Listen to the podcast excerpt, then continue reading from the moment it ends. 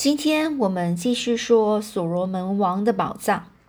那上次我们就说到了，他们呢就开始为了这次的行动要开始做些准备了。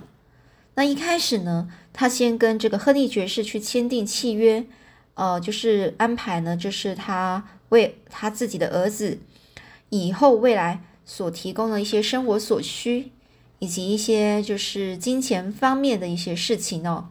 另外呢，就是他拿到了五百英镑的支票。那这次呢，他就开始准备了，呃，一轮一辆四轮车，还有一群牛只，大概二十只。那还有呢，接下来就是储备食物，还有药品。那现在呢，在这些事情都准备好之后呢，还有一些问题就是，呃，武器跟仆人。那关于武器呢，他就说了，我们决定就在亨利先生他的随身。随身从英国携带而来的枪支储备清单中，以及我的备枪，备枪就准备的是，呃，他本身已经具备有的枪哦。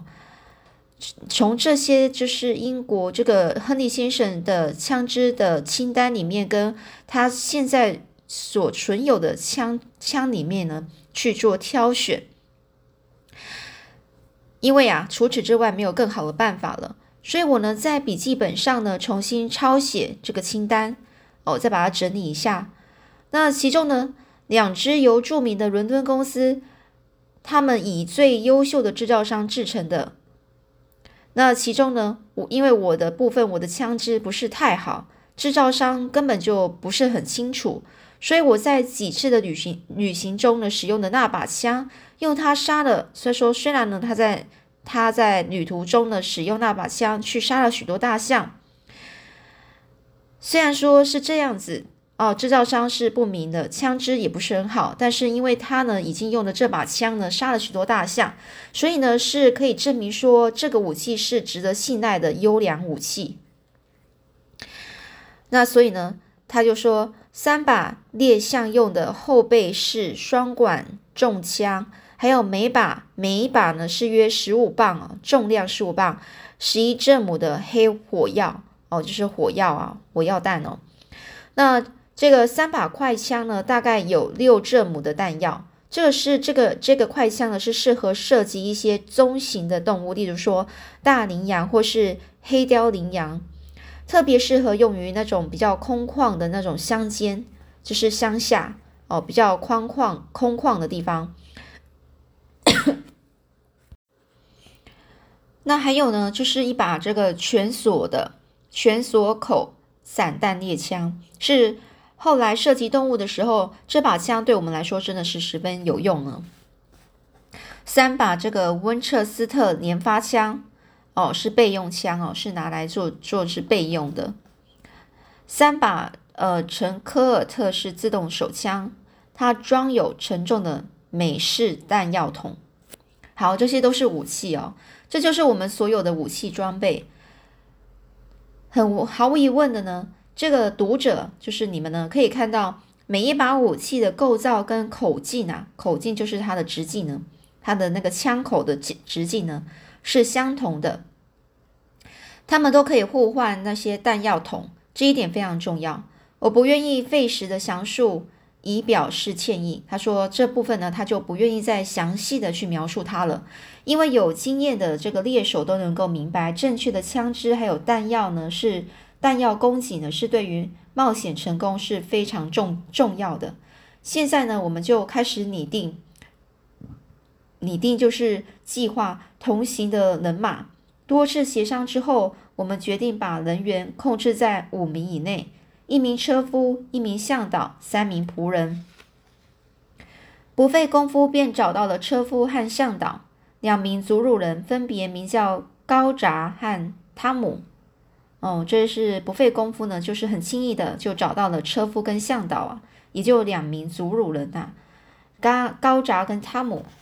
那寻找这个仆人呢，就比较费功夫。我们必须找到忠诚而且非常勇敢。彼此在这个旅途中呢，可以密切的合作。那每个人的性命呢，都都必须要仰赖他们的行动。最后呢，我挑选的两个人，一个是一个名叫这个文特沃格勒的，这个是呃霍屯都人，或者是叫蜂鸟，哦，这是另外他的名字啊，霍特呃文特沃格勒，一个名叫这个科伊瓦的小祖鲁人，他会说一口流利的英文。我以前就认识这个文特沃格勒了，他是一名非常出色的追踪猎猎手哦，是非常一个很很棒的一个猎手哦。从前我也曾经担任过这个这个追踪猎手这个职位啊。他从来是不会觉得不会让你觉得说他很容易累，但是他有一个问题，也就是这个这个他这个民族啊，就是霍多都人啊，他呢。呃，他们这个民族的的问题哦，就是他们很爱喝两杯，很爱喝两杯，意思就是说，呃，他们就是很爱喝酒。大概呢，喝了松子酒下肚呢，就不能再信任他了，也就是说，他就醉了。但由于我们的目的地呢是远离酒馆，所以这点问题呢还不目前是不构成威胁。两个人选完之后呢，我却无法再找到适合第三人了，因此呢，我们决定就先上路。在试图呢，在路路呃旅途中呢，再找到合适人选。那就在出发前夕呢，这个科伊瓦呢告诉我，有位卡菲尔人要求要见我一面。所以呢，吃完晚饭之后呢，我就让他呃，就是去引荐对方。我就跟他就是见面。那一位，那是一位人高马大，相貌相貌是非常英挺，肤色。略带有点浅色的这个祖鲁男子呢，走进了，走进来。他的年纪大概是三十岁。他呢是礼貌的举起这个圆头棍呢行礼，然后不发一语的在角落蹲下。一开始呢，我并没有跟他说话，因为那种行为是有点重大错误。他就说：“呃，如果呢你立刻前去跟他讲话的话，那祖乳人就会认为你是一个不是很体面或是地位。”低贱的人呢，所以他说一开始你不能跟这个祖鲁人讲话，你必须要先去看一下他。我察觉呢，他是一个圈人，头上呢戴戴着是那种橡胶制成的装饰，装饰用的黑圈。通常呢，这个祖鲁人啊，他只有一定的年龄或者是具有一定的地位才能够戴上这个黑圈。这让我非常吃惊的是，我好像在哪里遇过他，见过他，而且。他的样子真的很眼熟，最后我就开口说：“嗯，你叫什么名字呢？”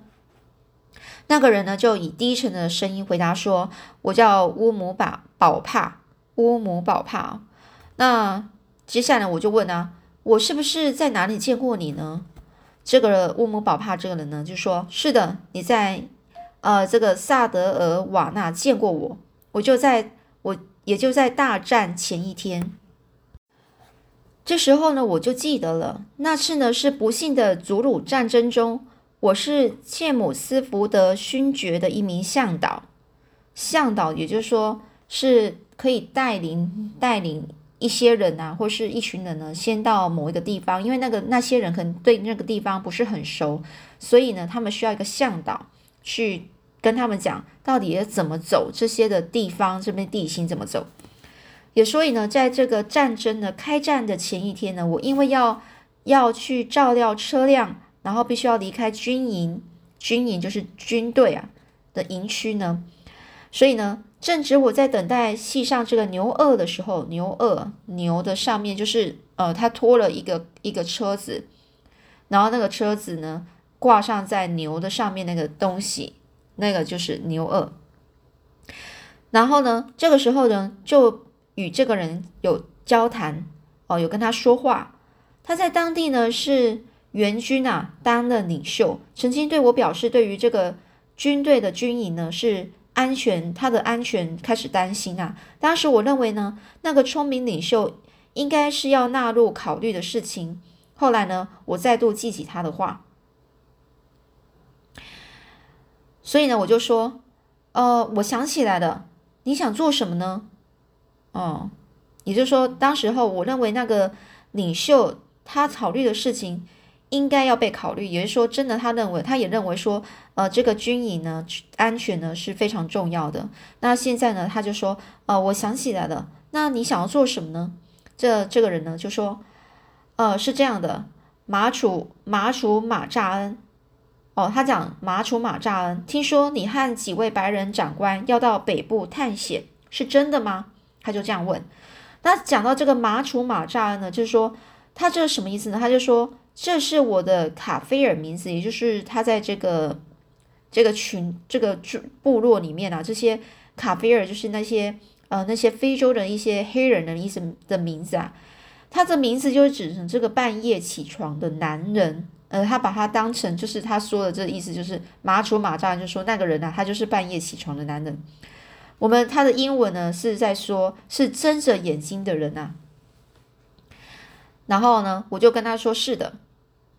然后这个人呢，就是乌姆宝帕呢，就说我听说你们还要到这个卢坎加河去进。进行远离马尼卡乡的长途旅行，这也是真的吗？马楚马扎恩，哦，他就问他是吗？马楚马扎恩，你们是要去远远离这个马里马尼卡乡去做长途长途旅行吗？哦，然后而且还要到这个卢卡加河这个河你那边去，我就说你为何要问我们要去哪呢？这跟你有什么关系呢？